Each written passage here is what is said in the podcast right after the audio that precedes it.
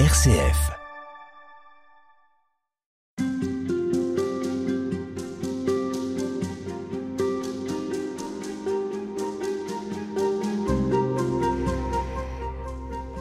On a commencé euh, ces entretiens en évoquant un jardin au centre duquel il y a un arbre. C'était euh, le texte de la Genèse. Et euh, on va terminer avec un autre arbre. Et d'ailleurs, c'est le mouvement que vous soulignez dans votre livre. Le- la Bible s'ouvre avec un jardin, un arbre au milieu, et dans l'Apocalypse, ça se termine avec également un arbre. Le dernier à être délivré, dites-vous. La boucle est bouclée en quelque sorte. Alors je sais pas si c'est une boucle justement, peut-être que non. C'est Euh, linéaire. C'est linéaire sans doute, c'est euh, bah, marqué par notre histoire et l'histoire elle n'est pas circulaire, elle est linéaire. Alors c'est rigolo que vous euh, qu'on termine comme ça parce que c'est une vieille histoire cette histoire. J'étais partie il y a fort longtemps en Espagne et je me disais je quitte la prison pour six mois, comment faire pour garder un lien avec les détenus? Je précise que vous êtes médecin en, en milieu carcéral. Oui, tout à fait. Et du coup, euh, je m'étais dit, tiens, je vais chercher qui sont les prisonniers dans la Bible. Alors je pose la question aux auditeurs, savez-vous qui est le premier prisonnier biblique? Moi, je sais la réponse Eh parce ben que j'ai oui. lu le livre. C'est l'arbre de vie, qui est prisonnier à la fin de la Genèse, gardé par des archanges armés jusqu'aux dents. Et le dernier prisonnier à être libéré dans l'Apocalypse, c'est l'arbre de vie qui se retrouve au milieu de, de la Jérusalem nouvelle, qui est toute ouverte, où il n'y a plus rien qui est fermé, et donc il est accessible à tous. Donc peut-être que la Bible raconte l'histoire de la libération de l'arbre de vie. L'arbre de vie, qu'est-ce que c'est? Alors voilà, l'arbre de vie, qu'est-ce que c'est? Alors, on peut chercher quand on mène une enquête comme celle-ci, où est-ce qu'il y a le mot arbre euh, ou arbre de vie. Et on va voir que dans les proverbes, il est beaucoup question d'arbre de vie. Euh, et puis surtout, la croix du Christ est considérée comme l'arbre de vie par excellence, euh, alors qu'elle est un instrument de torture, ce qui est quand même un paradoxe qui n'est pas mince. hein Et un bois mort. et un bois mort. Mais peut-être que c'est le fruit qu'est le Christ qui donne vie à l'arbre qu'est la croix et qui en fait un arbre de vie. Donc on voit une inversion du mouvement. Au bout du compte, c'est le Christ qui donne la vie à tous et qui fait de l'arbre euh, de la torture un arbre de vie. Pourquoi? Parce qu'il donne sa vie jusqu'au bout. Et donc c'est bien là où on retrouve un peu ce qui a été tout notre fil ces jours-ci, c'est que c'est dans le mouvement de donation vers d'autres qui, qui sont ses proches, euh, ses amis, l'humanité entière, son père, que euh, la vie circule et qui fait qu'il devient à son tour un fruit de vie pour tous. Alors, cet arbre de vie, qui est en quelque sorte la dernière image du livre de l'Apocalypse, c'est la libération de qui? C'est la libération de quoi? Alors c'est sans doute la, la libération avant tout du destin. L'évangile et la Bible racontent un anti-destin. Aujourd'hui, on pense beaucoup que on n'a pas le choix, on va forcément dans le mur, le réchauffement climatique, la guerre, etc. L'évangile, c'est toujours de la nouveauté qui vient.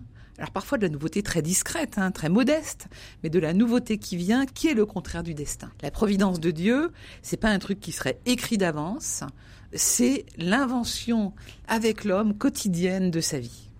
C'est plutôt la prévenance qu'il faudrait d'ailleurs dire. La prévenance de Dieu, c'est qu'il est présent à la vie de l'homme quoi qu'il lui arrive. Rien n'est écrit d'avance. Donc je pense que c'est d'abord la délivrance du destin, la délivrance de la fatalité, la délivrance de la condamnation. Parce qu'en fin de compte, c'est pas une parole de condamnation que Dieu pose sur la vie de l'homme. Le mystère pascal, c'est l'ouverture d'une vie possible, alors que, au contraire, on pensait que tout était fichu, que la mort avait gagné et qu'on était dans un tombeau pendant trois jours. Eh bien, on ne sait pas comment. La vie circule, la vie renaît, le Christ est ressuscité. Donc, euh, je pense que c'est d'abord ça. Et c'est seulement après que je dirais que c'est euh, la délivrance du péché ou du mal ou du malheur. Mais c'est d'abord avant tout la délivrance. On n'est pas dans un destin. Euh, la vie de l'homme n'est pas condamnée. Regardez par exemple sur la croix les deux compagnons du Christ, le larron d'un côté, le bon et, le méchant. En fin de compte, j'ai découvert il n'y a pas si longtemps que celui dont on dit qu'il est euh, le bon larron, bah, très bien, sa vie s'ouvre sur la vie de Dieu, euh, sur la promesse du Christ d'un avenir, mais le mauvais larron, à un moment donné, il dit un truc très intéressant, c'est qu'il dit nous en parlant du bon larron et de lui. de lui-même. Et donc, du coup, à un moment donné, il cesse de s'intéresser à lui seul. Et bien, peut-être que ça, c'est une porte de salut aussi pour lui. Pourquoi est-ce qu'il est au centre, cet arbre? Alors, la question du milieu, c'est très intéressant parce que le nom de Dieu à travers toute la Bible, c'est d'être au milieu de son peuple. Donc l'arbre de vie est au milieu du jardin, le Christ est au milieu de nous, on voit ça au premier chapitre de l'Évangile selon Saint Jean, il vient au milieu des siens, il vient habiter parmi nous, peut-être même qu'il est le milieu de nous, peut-être qu'il est ce qui est au centre de notre vie, au centre de nos rencontres, dès qu'il y a un homme, une femme, un homme, un homme, une femme, une femme qui s'aiment, le milieu, c'est lui, le Christ. Et l'arbre de vie, c'est la sagesse. En tout cas, ça a quelque chose à voir avec la sagesse. Dans les proverbes, euh, je faisais allusion tout à l'heure à, l'arbre de vie, c'est lié à la sagesse parce que c'est lié à la parole de Dieu, encore une fois. Et la parole droite de Dieu, cette parole qui tranche, cette parole qui dit ce qui est vers la vie et ce qui... Non, la parole de Dieu ne dit pas le bien et le mal. Bien souvent, c'est, elle le dit dans d'autres images. Par exemple, le Deutéronome au chapitre 30, tu choisiras la vie. Je mets devant toi la vie et la mort, choisis la vie. Donc, finalement, ce qui est pour notre vie, c'est de vivre. donc la parole de Dieu va nous dire par où est la vie.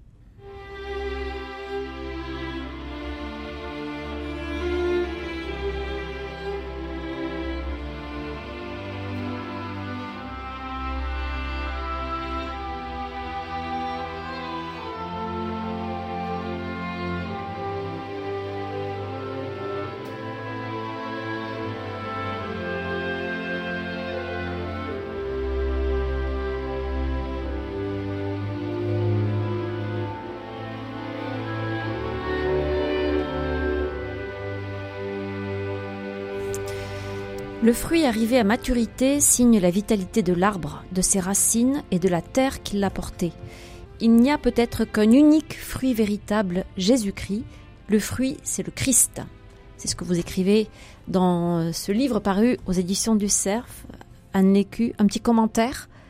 Le fruit par excellence, c'est Jésus, c'est le Christ? Je crois que c'est vraiment, oui, ça c'est en tout cas c'est ce que j'ai appris en travaillant la, thématique des fruits dans la Bible. Euh, et c'est pour ça qu'on ne peut pas mettre la main dessus, en fait. Et quand on parlera un peu plus loin dans les lettres de Paul du fruit de l'esprit, c'est aussi au singulier pour bien montrer qu'en fin de compte, le fruit de l'esprit, c'est comment le Christ se déploie dans notre existence. C'est pas des fruits sur les qu'on pourrait nommer, sur lesquels on pourrait mettre la main, mais c'est d'abord comment je deviens qui je suis, euh, un autre Christ en fait, moi, nous avons une vocation de, j'allais dire une vocation de fruits, vocation à devenir des fruits nous aussi. oui, par le baptême, nous avons été euh, plongés dans la mort et la résurrection du Christ pour devenir Christ. On dit souvent qu'on devient enfant de Dieu, mais c'est pas tout à fait ça. Tous les hommes sont enfants de Dieu. Le baptême nous configure au Christ. Donc notre vocation, c'est de devenir comme lui, un fruit donné pour d'autres. C'est-à-dire configuré au Christ. Dans le baptême, nous sommes plongés dans la mort et la résurrection du Christ. Non pas pour dire que nous deviendrions enfants de Dieu, tout le monde est enfant de Dieu. Nous devenons Christ. C'est-à-dire nous sommes appelés à vivre la même vie que celle du Christ, à savoir être donné pour les autres. Et ça, on peut dire qu'on est configuré au Christ par le baptême. Donc l'accomplissement d'une existence chrétienne, c'est l'accomplissement d'une vie, devenir qui je suis, c'est toujours un être singulier. Il ne s'agit pas de copier la vie d'un autre, hein, mais devenir qui je suis dans un mouvement de donation en étant tourné vers les autres et dépréoccupé de soi, c'est d'une certaine manière être configuré au Christ, devenir Christ pour ce monde. Et là encore, on n'est pas du tout dans le registre de la morale, mais d'un accomplissement personnel avec les autres et pour les autres. Oui, alors je pense que c'est ça la morale pour le coup. Pour moi, c'est rien d'autre que ça la morale. C'est pas autre chose. Enfin, c'est pas un truc plaqué euh, auquel il faudra absolument pas du tout se configurer là pour le coup. C'est euh, devenir euh, devenir qui on est pour les autres, oui, avec et pour les autres. Et est-ce que ça ça suppose un bien-être personnel? Est-ce que ça suppose le bonheur? Pas du tout. On peut être malheureux comme les pierres et donner du fruit? Alors j'espère que oui, parce qu'il y a tellement de gens malheureux comme les pierres, j'espère que bien qu'ils peuvent donner du fruit. Bien sûr que oui. Je pense que là, c'est très très important cette question.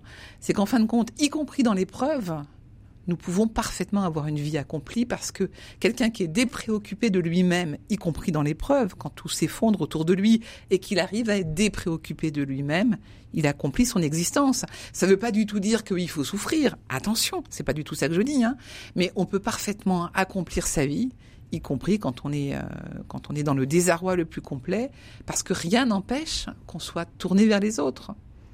Et là, les fruits de l'esprit interviennent ou pas forcément euh, quand on vous avez utilisé cette, expression tout à l'heure, les fruits de l'esprit? je pense que c'est pas du tout là que ça intervient. Qu'est-ce que ça serait les fruits de l'esprit? Pour moi, c'est pas les fruits de l'esprit, c'est le, fruit. de l'esprit au singulier, qui est exactement ce que je disais tout à l'heure, à savoir euh, devenir qui on est, devenir Christ. Mm. Il n'y a pas d'autre fruit de l'esprit que d'être, d'avoir sa vie configurée à celle du Christ. Alors, c'est un mot compliqué peut-être, mais ça veut dire, si on reprend l'image du fruit, l'image du grain qui tombe en terre et qui donne du fruit, c'est un pauvre grain qui meurt. Hein. Peut-être que ce grain, il se dit que sa vie, elle est euh, toute nulle, hein. sauf qu'il n'a aucune idée du fruit qu'il porte. Euh, donc en fait, chacun d'entre nous, nous n'avons aucune idée du fruit que nous portons. Ça ne nous appartient pas, ça n'appartient qu'à Dieu. Merci beaucoup, Anne Lécu, de nous avoir accompagnés dans ces réflexions. Je renvoie nos auditeurs au, livre que vous publiez aux éditions du CERF. Ça s'appelle Afin que vous donniez du fruit.